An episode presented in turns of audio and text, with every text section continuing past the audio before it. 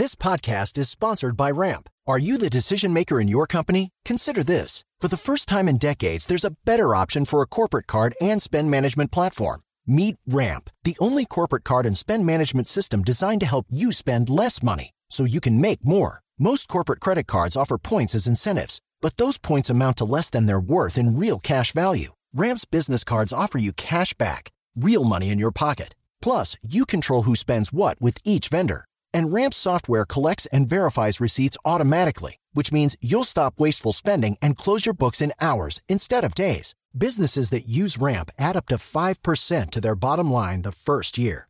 If you're a decision maker, adding Ramp could be one of the best decisions you've ever made.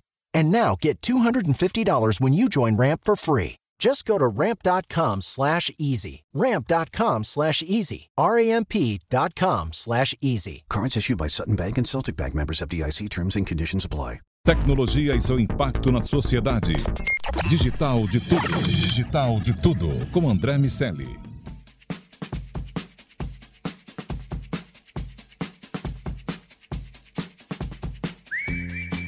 Salve, salve, habitantes da sociedade digital. Sejam muito bem-vindos. Eu sou André Miceli e esse é o Digital de Tudo, o podcast que fala sobre a influência da tecnologia em nossas vidas. Só aqui na Jovem Pan. Nosso convidado de hoje é um empreendedor obcecado por marketing e apaixonado por vendas. Autor dos livros Bora Vender e Bora Varejo. Ele é vice-presidente institucional da Vetex e co-founder do Gestão 4.0.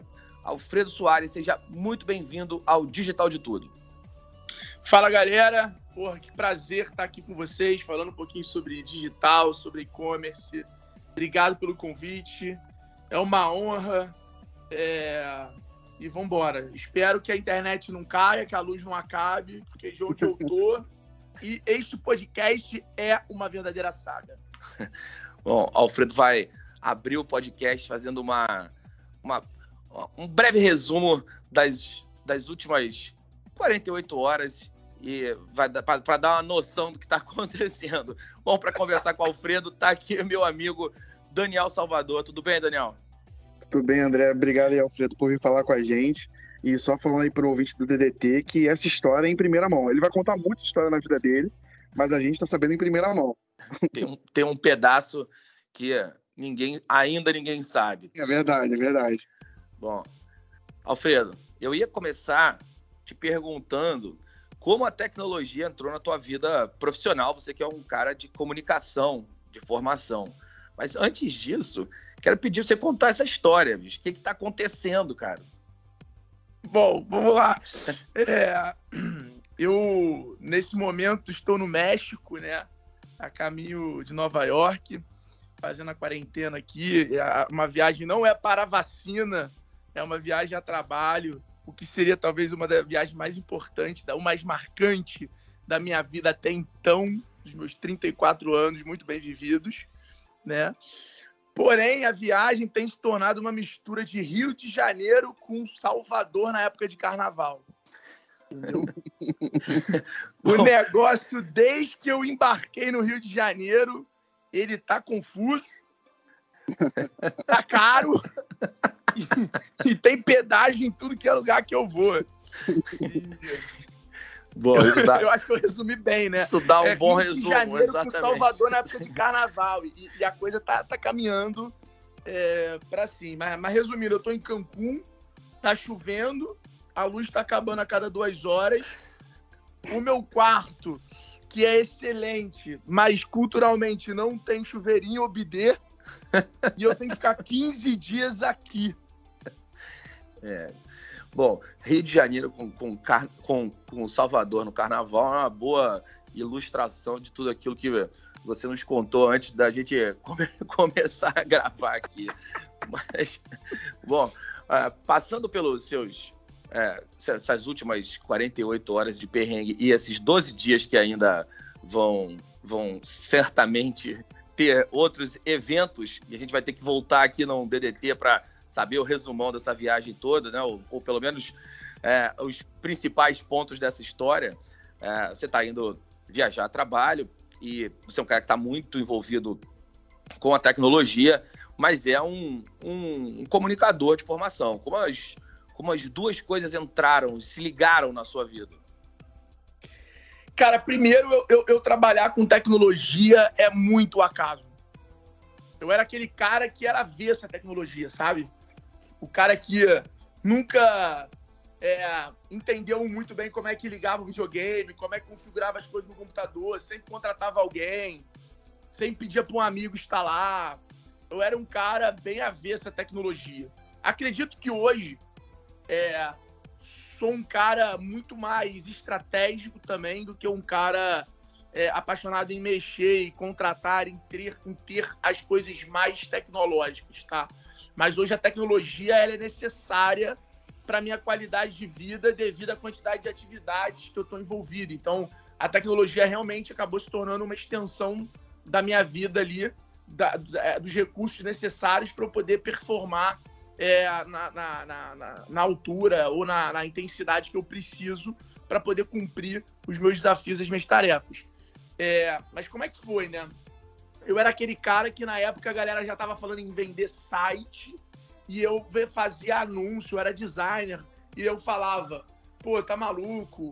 A, a, mídia tradicional, o anúncio no jornal nunca vai acabar, o papel nunca vai acabar. As pessoas falavam de digital na época, isso há 10 anos atrás, eu estava entrando na faculdade. É, e, e, eu sempre evitava o assunto site, internet, coisa e tal. Ao longo do tempo, eu comecei a, a, a ver que não tinha para onde correr, a demanda por pedidos de quero fazer um site, pô, quero fazer um, um, um e-mail marketing, começaram a crescer muito na época na agência e eu acabei precisando aprender e trazer aquilo dentro da minha realidade. Eu comecei, cara, fazendo site mesmo, fazendo e-mail marketing, é, sabe, fazendo cartão digital. Eu lembro que o primeiro job digital que eu fiz foi um banner para um site de um cliente. Eu era designer e eu tinha feito um panfleto para ele que ele gostou muito. Ele falou, cara, você consegue fazer um banner para mim, é, igual o panfleto e tudo mais? Esse foi o primeiro trabalho ali digital que eu, que eu executei. É, e aí, desde então, é, eu comecei a, a, aí a minha o meu mergulho, né? A tecnologia realmente tomando protagonismo na minha vida e virando o mercado que eu atuo, aconteceu na época que eu troquei o negócio que eu tinha de conceitual 360, que era uma agência que atendia alguns clientes, é, bem pequenininha, para o marketing shop, que vinha com uma proposta de ser uma agência digital, de oferecer serviços de gestão de rede social, criação de site tudo mais. E, e, essa foi a virada. E aí, nessa virada, com mais ou menos um ano de empresa, começou uma demanda muito grande por, porra, o cliente que pedia site, ele pedia e-commerce. Ah, eu quero um e-commerce. Ah, eu quero um e-commerce. Na época, até antes do e-commerce, teve o site catálogo. Não sei se vocês lembram, mas as pessoas, os sites, eles não vendiam online, mas eles já apareciam e-commerce. Mas ele não tinha o estoque, o carrinho, ele não tinha essas coisas. Ele era só o site, igual um e-commerce, que você adicionava os produtos e pedia o orçamento. Ou você organizava os produtos. Então, a, a, a história do e-commerce, né, a evolução foi site, site institucional, aí depois veio o site catálogo, que eram os produtos demonstrados ali, o catálogo dos seus produtos, para a pessoa navegar, e depois era o site orçamento, que era o site catálogo com um carrinho que a pessoa botava tudo e mandava para você por e-mail, e você recebia o um e-mail falando, olha, fulano de tal se interessou por isso, isso, isso, isso, isso. E aí você ligava para fazer a venda. Então eu vivi exatamente esse momento. E aí foi onde surgiu a necessidade do e-commerce. E aí foi onde nasceu a X-Tech Commerce, que foi a empresa que me deu visibilidade profissional, foi a empresa que, que me deu amadurecimento também. Acho que foi, ela me deu visibilidade profissional. Eu acho que ela mudou a minha forma, a minha mentalidade profissional e, e ela me deu a visibilidade. E aí a, Vetex, né, que com três anos de, de, mudança acabou adquirindo a gente, eu lembro quando a gente chegou na Vetex, a Vetex valia 175 milhões de dólares. É, e tinha 200 funcionários. Né? Hoje é uma empresa que vale mais de 3 bilhões de dólares e tem mil funcionários em quatro anos. É, eu, eu, eu, fico brincando com o pessoal que, porra, óbvio que longe de. de, de, de né, foi uma junção de time, de coisas, de histórias de momentos que, que causou isso, mas eu brinco que teve pelo menos, um, pelo menos uma pitadinha da minha sorte.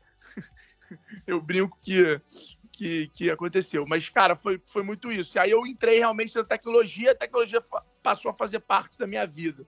Né? E, esse momento da X-Tech para a Vetex, acho que foi quando realmente a tecnologia tomou um protagonismo na minha história muito grande e me conectou também a viver mais profundamente é, numa imersão de pessoas de tecnologia, desenvolvedores, etc. A partir do que a gente fala muito aqui, não, não só como DDT, mas como na nossa na consultoria que a gente trabalha, que o André é fundador, como na Might Technology Review, é dessa interseção, dessa capacidade de alguém que não veio de tecnologia é, saber demandar e lidar com tecnologia, porque não tem jeito. Né? É o é o que vai acontecer na prática do dia a dia, seja você de RH ou seja você um médico, né? E é engraçado ouvir esse seu, esse relato, porque parece uma história de, de sei lá, décadas atrás, né? Quando, na verdade, todo mundo aqui viveu isso. Só que, hoje em dia, é tudo tão moderno como usuário que acaba ficando... que esse obsoleto acaba ficando obsoleto. A gente esquece que a gente passou por esse momento, né? É... Então, queria perguntar para você, Alfredo, especificamente, como é que foi então, é isso, ter uma empresa, enfim, de, alguma forma ali, que o, que o coração dela é a tecnologia sem ser programador? Cara, então, a gente tinha um programador, né? A gente tinha, eu tinha meu sócio Ricardo Oliveira. Beijão, Ricardo, se estiver ouvindo aí. Vai estar tá ouvindo, com certeza, ele fica por dentro de tudo. Eu acho que o, o, uma herança muito grande, que era o desafio, era essa troca, cara, entre um cara de desenvolvimento e um cara de negócio. Só que eu acho que isso, isso que era o desafio também se tornou nosso diferencial. E quando você pega muitas vezes a relação de um cara de. O que, que acontece hoje nas empresas, tá? E aí é uma visão minha e que a Vetex me permite ter, olhando de vários ângulos e perspectivas de segmentos e empresas de tamanhos diferentes. Cara, o que acontece é que a tecnologia ela sempre foi um meio.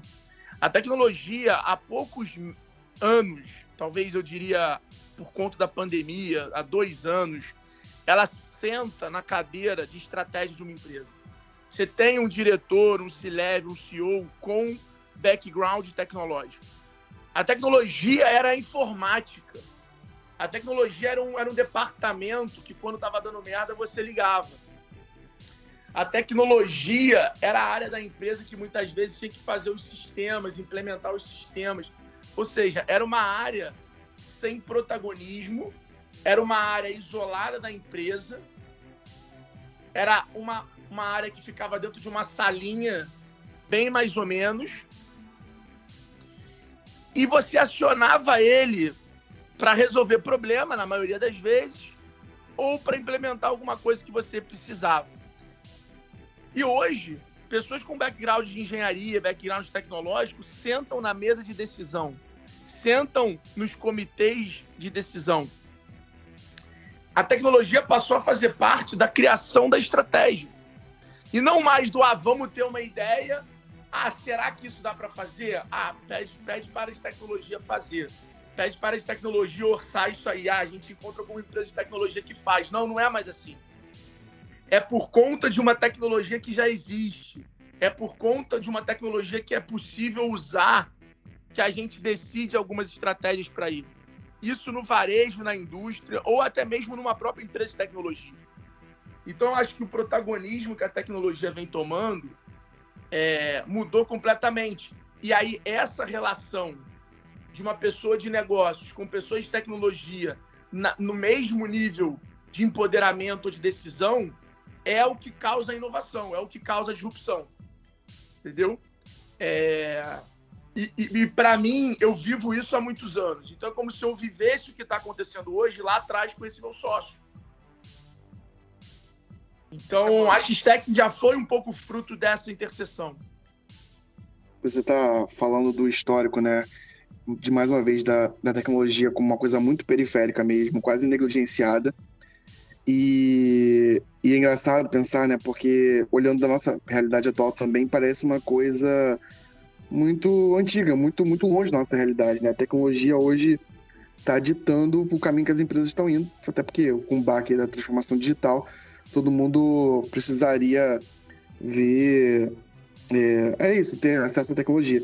E aí, só, só para lembrar aqui que existe uma série inglesa chamada IT Crowd, que, que relata justamente isso, conta a história de dois caras que trabalham no subsolo de uma empresa e eles são da TI. Tudo que eles fazem é atender o telefone quando as máquinas param de funcionar. E só o que eles perguntam é se as pessoas já tentaram reiniciar e conferir se está na tomada. Então, se você pegar o, até uma forma como a, a arte fala disso hoje em dia, né, cara? Temos séries como Silicon Valley e por aí vai, né? Então, realmente, o jogo virou. É, eu acho que a, a, tecnologia ela se tornou um hábito nosso, né? A tecnologia ela se transformou num, num cotidiano, ela está no nosso cotidiano ali. Então, na realidade, é, a gente não tem mais essa opção, a gente não decide mais. Então, não tem mais, não, não virou, não é mais uma briga, sabe? Eu, eu acho que a tecnologia ela está em tudo que a gente faz de forma muito natural, necessária. E, e essa é uma grande. É um, é um cenário perfeito para criar grandes oportunidades para quem sabe explorar. E, e, esse processo de exploração está muito associado ao, ao, quanto existe de entendimento dessa importância da tecnologia na sociedade, nos negócios e, e como catalisador de oportunidades, que é o que no final das contas acontece. Quando é, eu fico vendo tua história, Alfredo. É, você, você é da onde do Rio? Eu sou da Tijuca, irmão. Ah, e, porra, obrigado por perguntar, porque eu tenho, eu tenho um prazer da porra de falar que eu sou da Tijuca e adoro quando eu encontro um tijucano numa reunião. Bom, não foi um tijucano, mas enfim, eu sou do Meia. Pra galera que não é do Rio. Porra, é... fui, eu nasci no Meia. ah, que eu legal. Nasci, morei no Meia até meus quatro anos. que legal. São, são bairros vizinhos e, e, não são os bairros mais nobres do Rio. É legal que é uma, tem, tem, ainda, até hoje ainda, ainda guarda um pouco ali da, de uma visão mais romântica ali da, da malandragem do, do, subúrbio do Rio de Janeiro. É, é, é malandragem não, malemolência. Pô.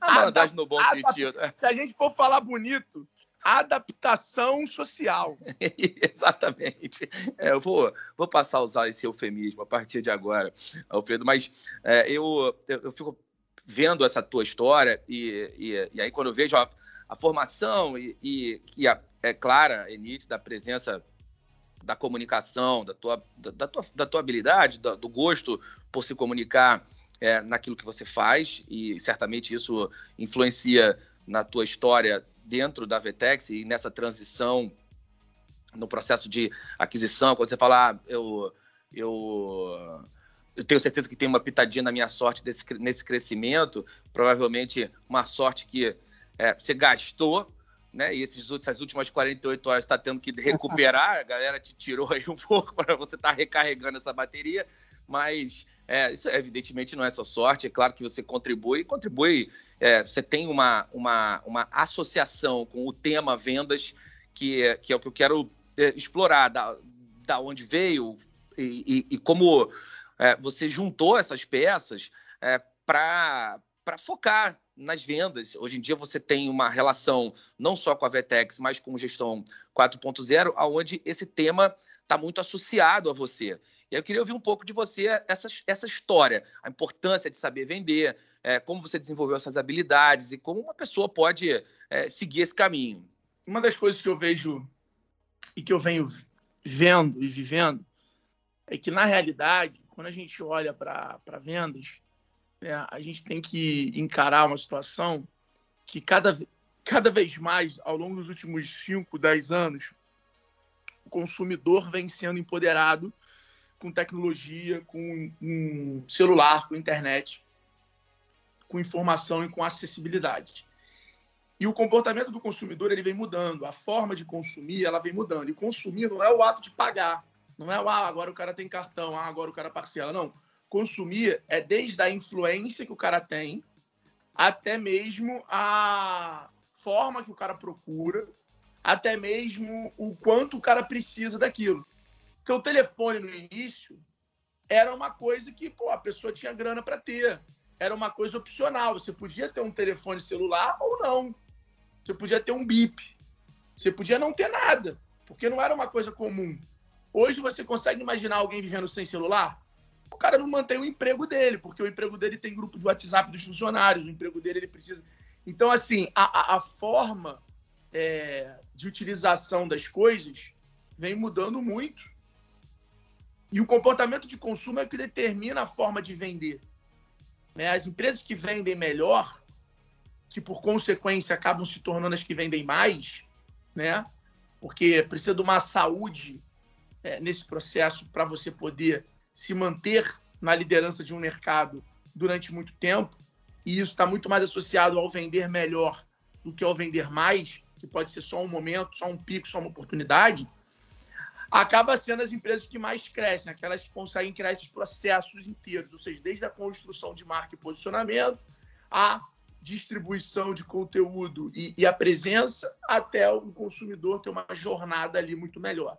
Então, aquela coisa do vendedor ser o cara que mais vende, ser o cara que mais tira, seja aquele mecânico quando você entra com um carro para trocar um pneu furado, o cara te vende uma roda, seja o cara que quando você entra numa loja para comprar uma camisa básica, o cara te vende um casaco, uma bermuda, uma camisa. Isso cada vez mais, isso cada vez mais vem mudando, vem sendo completamente transformado. Bom, o que eu, o que eu posso enxergar disso, né? E como é que eu me vi fazendo muito isso? Eu sempre fui um cara muito comunicativo. Só que dentro da, da, da minha comunicação, eu sempre tive um pai que batia muito na tecla.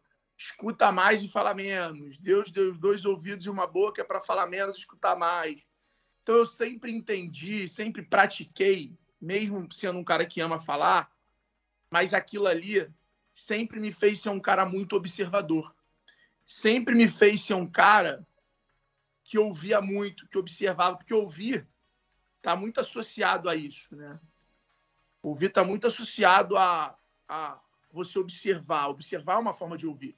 Então, eu acho que ali começou o Alfredo vendedor, porque é um Alfredo muito observador, que entendia muitas coisas e que foi absorvendo várias formas diferentes das pessoas venderem, das pessoas se conectarem, das pessoas oferecerem produtos.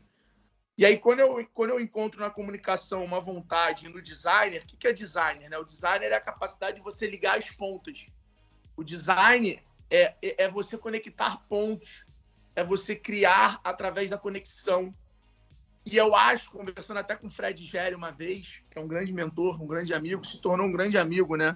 O cara, para mim, hoje é um dos caras mais renomados em brand design do Brasil. Cara fez a logo das Olimpíadas, o fundador da Tátil Design. Hoje era o cara que eu tinha como admirador máximo, assim, o cara que, cara, para mim era um cara foda né? Eu tinha como referência, hoje ele, Nizam, são pessoas que eu sento na mesma mesa. Isso para mim é a maior vitória que eu tive na minha vida de todas elas. Eu comecei a ver no designer que tudo aquilo que eu observava, todas aquelas informações que eu absorvia, eu poderia conectar elas para exatamente criar a jornada, para realmente criar o flow ali do cliente, para realmente colocar o produto na pessoa. E aí aquilo fez com que eu, antes de ficar saindo oferecendo, que eu chamo de panfleteiro, né? que é o vendedor. Existe o vendedor tirador de pedido, existe o vendedor panfleteiro, que é aquele que sai oferecendo para todo mundo, e existe o encantador, né? O cara, o vendedor que conecta o produto ou serviço com o cliente, ele cria necessidade, né? Que é o spin selling aí, processo quando a gente vai olhar isso de forma mais teórica. É, e eu fui me tornando esse cara. Eu fui entendendo como eu entender a necessidade do comprador para criar aquela necessidade já na minha oferta. Então eu percebi isso, eu percebi que o mesmo produto é, é vendido de formas diferentes, em momentos diferentes, para personas diferentes. E isso que foi me desenvolvendo muito como vendedor. Então eu tive uma formação muito da questão do ouvir e escutar, depois passei pela questão de conectar os pontos no design, depois aprendi a alinhar e contextualizar a comunicação na minha faculdade de publicidade e a distribuir a mensagem, né? E o digital meio que foi a plataforma que me ajudou a usar tudo isso como um arsenal. É, qual é a diferença de ter muitas armas e ter um arsenal ali? É exatamente você saber a hora de usar cada arma ali, como você organiza isso para você ter um poder muito maior. Eu acho que a minha formação é um pouco essa. É, eu tenho uma história muito engraçada que aconteceu em, em, no ano novo do ano passado, em Trancoso. Um, um cara chegou para mim e falou: Porra, o cara já tava meio doidão, eu também já tinha bebido alguma coisa. O cara virou pra mim e falou: Porra, sei que eu bora vender, caralho, moleque, ele teu livro do caralho. Eu falei: Pô, que irado, irmão, não sei o quê. Aí ele virou pro amigo e falou assim: Porra aí, cuidado que esse aí vende até areia. E aí eu virei para ele, na hora, rápido, assim, foi engraçado, acho que por causa disso. Falei, areia não. Objeto decorativo que puxa as energias negativas do ambiente e traz um ar de praia para dentro da tua sala. Irmão, o moleque olhou para mim e falou: caralho, se tem um arrasta para cima, eu comprava agora essa porra. eu acho bom. que vende um pouco isso, sabe? Vende um pouco dessa, dessa, desse alinhamento de interesse e, e conseguir gerir a expectativa do, do, do, consumidor. É o momento que você coloca o produto na frente do cliente. Venda, eu acho que é a mistura de tudo isso. Você falou você sempre é um cara comunicativo e que me parece que, de alguma forma, o empreendedorismo estava intrínseco ali na. um pouco inerente a você de alguma forma, apesar de entender que você foi aprendendo e, e florescendo isso ao longo da vida. O que, que você acha ali da sua infância, adolescência, que pode ter te ajudado nesse processo hoje? Como é que foi ali? Você já te mostrava sinais de empreendedor desde cedo? Como é que era isso? Cara, eu costumo brincar e falar até com meus amigos que eu sou um pouco improvável, sabe? Eu faço parte do time dos improváveis. Eu era aquele cara que sempre fui o nota 8, nota 7, nota 8, nunca fui nota 10. Sempre fui tirado do colégio, a faculdade. Ah, tu acha que tu vai conseguir isso assim? Pô, você tem que melhorar isso. As pessoas sempre apontaram o dedo para mim, dizendo que eu tinha que melhorar e o que eu tinha que mudar. E eu sempre toquei a minha vida e cada vez que eu fui ficando mais velho e fui vivendo, fui entendendo que eu não precisava mudar. Eu precisava evoluir. E a evolução não tem só a ver com mudar. A evolução é em você se adaptar, em você aceitar suas fraquezas, em você saber lidar com elas, em você administrar as suas ameaças e principalmente em você potencializar as suas características, as suas habilidades. Então eu acabei me tornando um cara que aceitei as minhas fraquezas, administrei as minhas ameaças e potencializei as minhas habilidades. E foram elas que foram me puxando para frente e me trazendo até aqui. Foi a minha empatia, foi a minha forma de me comunicar, foi a forma de ser engraçada, foi a minha lealdade, a minha verdade, foi a minha criatividade, a minha forma de combinar as coisas. Essas características no quais as pessoas apontaram, meus pais, meus professores, apontaram dedos na minha cara e apontavam para mim falando que eu ia chegar a lugar nenhum, que eu tinha que mudar, que não era assim, que bababá, foi exatamente o aceitar isso e o evoluir, aceitando, né, administrando essa fraqueza, essa ameaça e potencializando aquela característica que eu tinha boa, foi o que me fez chegar até onde eu cheguei. E, minha mãe falou a vida inteira e meu pai que eu tinha que acordar cedo para poder chegar em algum lugar. Eu fui um cara que, exceto quando necessário ou na época de colégio, mesmo assim eu era ruim pra porra, perdi a primeira aula pra cacete. Nunca gostei de acordar cedo, mas sempre fui o último a dormir. Então eu sabia que o não acordar cedo eu tinha que compensar em outro lugar, sabe? Não tinha jeito. Eu tinha que compensar. É, então eu fui criando alguns mantras na minha vida, algum, algumas coisas. E, cara, eu falava, cara, se eu não vou ser o mais inteligente, eu vou ser o cara com maior disposição. Se eu não sou o cara com capacidade técnica, eu vou ser o cara com mais energia. Então eu fui com mais criatividade. Então eu fui sempre balanceando, construindo e falando assim: cara, eu não preciso ser o melhor, mas eu tenho que ser o meu melhor e isso tem que fazer a diferença. E aí eu fui sempre sendo esse cara. E no final, cara, que faz o sucesso na vida é a tua disposição, é a tua persistência, é o teu comprometimento com você mesmo. E principalmente, quando você bota o sucesso em escala, é a diversidade, né? É a diversidade colaborativa, é a complementariedade. Então, toda empresa precisa de um cara com a disposição de fazer 150 palestras por ano, que nem eu fiz. Toda empresa precisa de um cara com o poder de comunicação que eu tenho. Toda empresa precisa de um cara com o nível de criatividade que eu tenho. E o que você tem que fazer é encontrar pessoas que valorizem essa porra e que entendam isso. E aí você passa de ser o improvável para ser o necessário. E aí as pessoas te valorizam, porque elas sabem que precisam daquilo. Então, se você é um puta comunicador, procure uma empresa ou procurem sócios que te complementem e que precisem de você. Se torne útil, se torne necessário, que as pessoas vão te valorizar da mesma forma. E eu acho que foi isso que aconteceu, tanto na Vetex quanto no Gestão 4.0.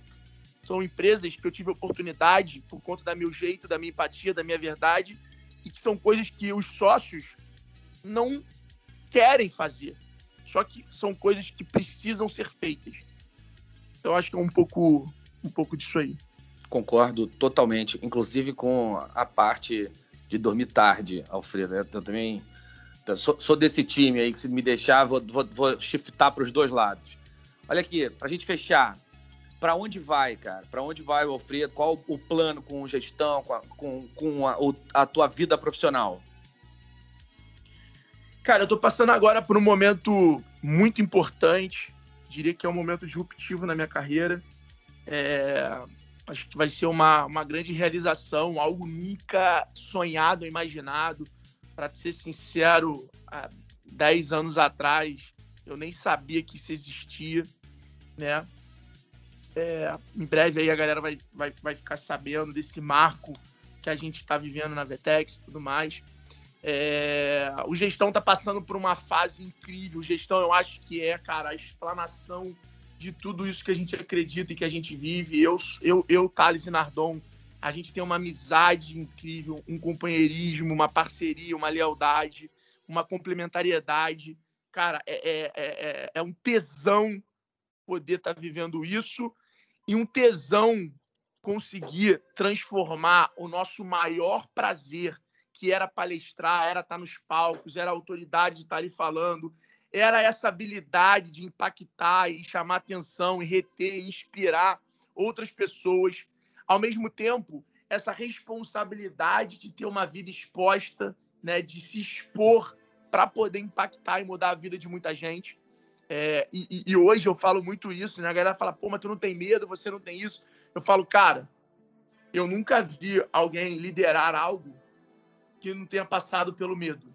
Eu nunca vi alguém é, gerar grandes mudanças e grandes impactos sem se expor. Então, eu acho que é igual o cientista quando está lá em busca da vacina, ele não precisa muitas vezes de alguém para tomar, e é uma responsabilidade gigante, né? Isso. E, e, e, muitas vezes na história o cara se, se ele usa nele mesmo em determinado momento. É, então eu acho que, que na verdade é um pouco disso. E o, o Alfredo hoje eu acho que é um cara que sabe quais são suas características, entende, respeita e aceita o que ele precisa para evoluir e é necessário evoluir e, e, e evolu evolução ela exige é, é, novas escolhas, eu não diria mudanças, mas novas escolhas. Né? E ele sabe que o propósito dele está muito ligado a isso, a mostrar o óbvio para as pessoas, a inspirar as pessoas, a comunicar e, e, e, e, a reverberar essas mensagens para poder fazer o maior número de pessoas conseguir é, alcançar voos diferentes através dessas informações, desse conteúdo. Eu acho que com gestão a gente tem a meta muito clara de gerar um milhão de empregos através de nossos alunos até 2030. A gente está criando um empregrômetro lá no nosso escritório, a gente está muito focado nisso. É, o gestão vem se tornando aí e assumindo essa, essa liderança em ser a, a, a maior empresa, empresa não, né? A maior escola, a maior empresa de educação ou escola de empreendedorismo e gestão do país.